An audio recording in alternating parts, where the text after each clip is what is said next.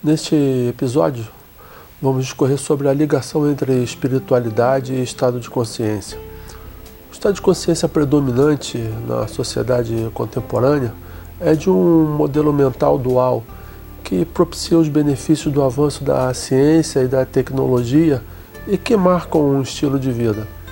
Só que este estado de consciência, esse modelo mental, ele não é suficiente ou não é capaz de lidar com questões onde entram o paradoxo, os mistérios e as contradições, que são os pontos-chave de uma espiritualidade madura e saudável.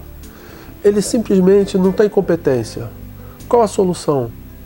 Fique comigo até o final e se permita conhecer ah, alternativas de um, um modelo mental diferente permite lidar com essas questões.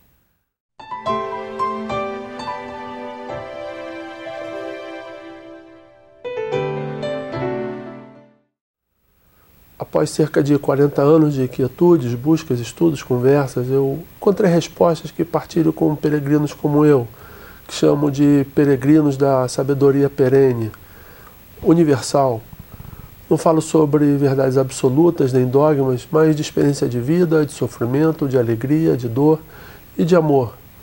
Se você quer saber mais sobre esse e outros assuntos relacionados à espiritualidade em seu sentido mais abrangente, não estrito à religião, se inscreva agora mesmo no nosso canal, clique no sino e receba avisos sobre novos vídeos sempre que forem postados. Acesse nosso site e acompanhe uma jornada de respostas, mas também de muitas outras perguntas. Ao nascermos, ou seja, quando uma criança nasce, ela não faz distinção entre objetos e seres. Tudo e todos constituem um todo, incluindo ela. Na medida que se desenvolve, começa a fazer distinções. A primeira é entre ela e a sua mãe. Depois, constata que existe ela e outros seres e outras coisas. Geralmente, por volta da idade dos sete anos, todos nos tornamos pensadores duais e, infelizmente, muitos de nós podem ficar nesse modo por toda a vida. O modelo de pensamento dual é o padrão para conhecer as coisas por comparação. E por alguma razão, uma vez que comparemos ou que rotulemos as coisas, isso é, julguemos, julgamos as coisas, nós quase sempre concluímos que uma é boa e outra não é tão boa, ou mesmo seja ruim. Observe seus pensamentos, observe suas reações. Você verá que você se move quase que automaticamente para um padrão de cima, baixo, dentro, fora, a meu favor, contra mim, certo, errado, branco, preto, descolado, certinho, bom, ruim.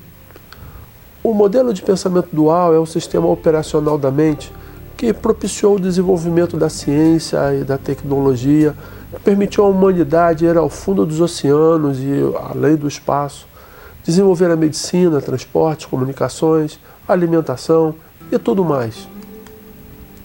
Por outro lado, também é a razão básica do porquê do racismo, sexismo, classismo, homofobia, imperialismo religioso e os danos de todo tipo que são tão difíceis de superar e que têm durado tanto tempo, mesmo entre pessoas bacanas, legais. A sequência normal da mente dual é comparar, competir, é, entrar em conflito, conspirar, condenar e ignorar qualquer evidência contrária e então crucifica com impiedade. Essa é a fonte da maioria da violência que invariavelmente sacraliza como bom e necessário tornar o mundo seguro para a democracia ou para salvar almas para o céu.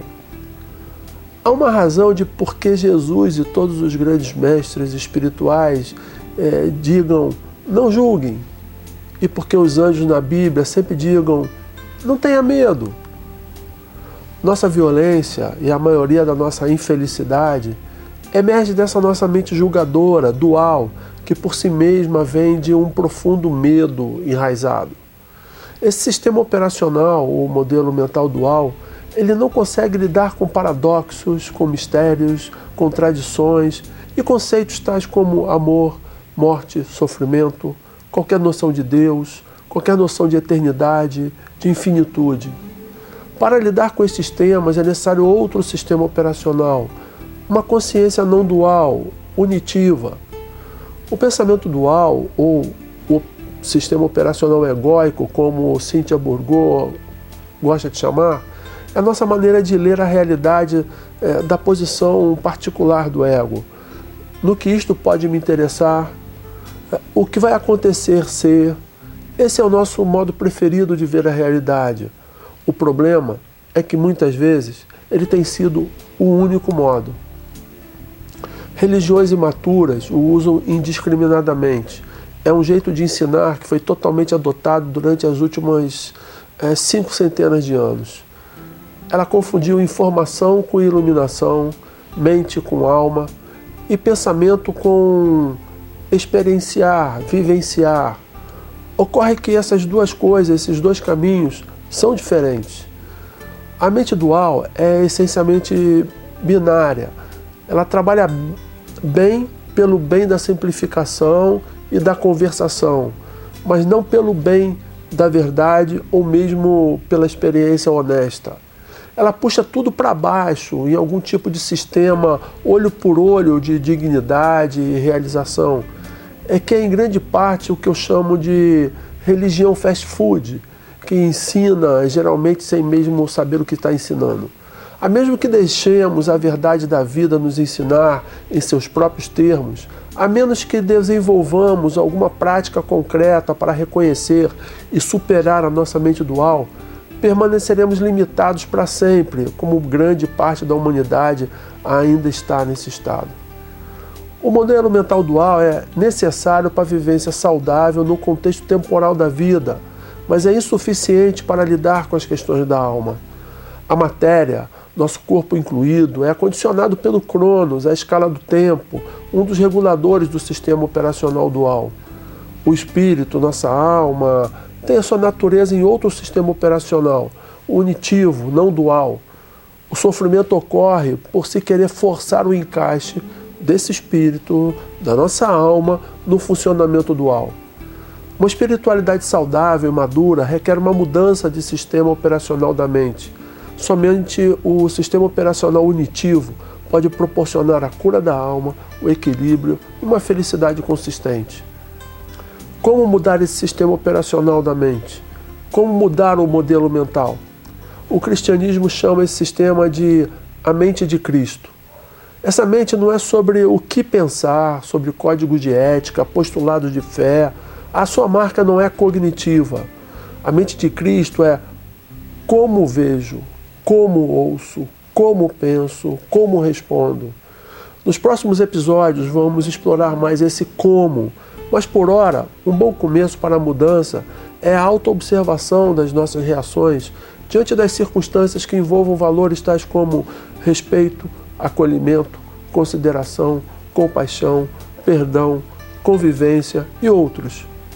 Observe, só observe, sem julgamentos não julgue a si mesmo, não julgue a si mesma, uh, seja sendo condescendente ou condenando. Só observe. Separe alguns minutos do dia para fazer três coisas. Fique em silêncio, observando a si mesmo. Rememore os eventos das últimas 24 horas e registre o que você observou das suas reações nesses eventos. Te convido a escrever nos comentários alguns fragmentos da tua experiência. Por fim, te convido a conhecer mais sobre como funciona o teu sistema operacional egóico. Visite nosso site e conheça nossos serviços de Enneagrama. Temos cursos e assessorias baseados em um sistema que pode revolucionar a maneira como você lida consigo mesmo e com tudo mais. Aproveite, faça a tua inscrição no canal, clique no sino para receber avisos de novas postagens, me acompanhe uma jornada de respostas, mas também de muitas outras perguntas. Se quiser expandir o assunto aqui apresentado em uma forma é, particular, a equipe da Enem Aluno está disponível para te apoiar em processos de autoconhecimento, é, desapego, tomada de consciência. Conte conosco. Até o próximo episódio.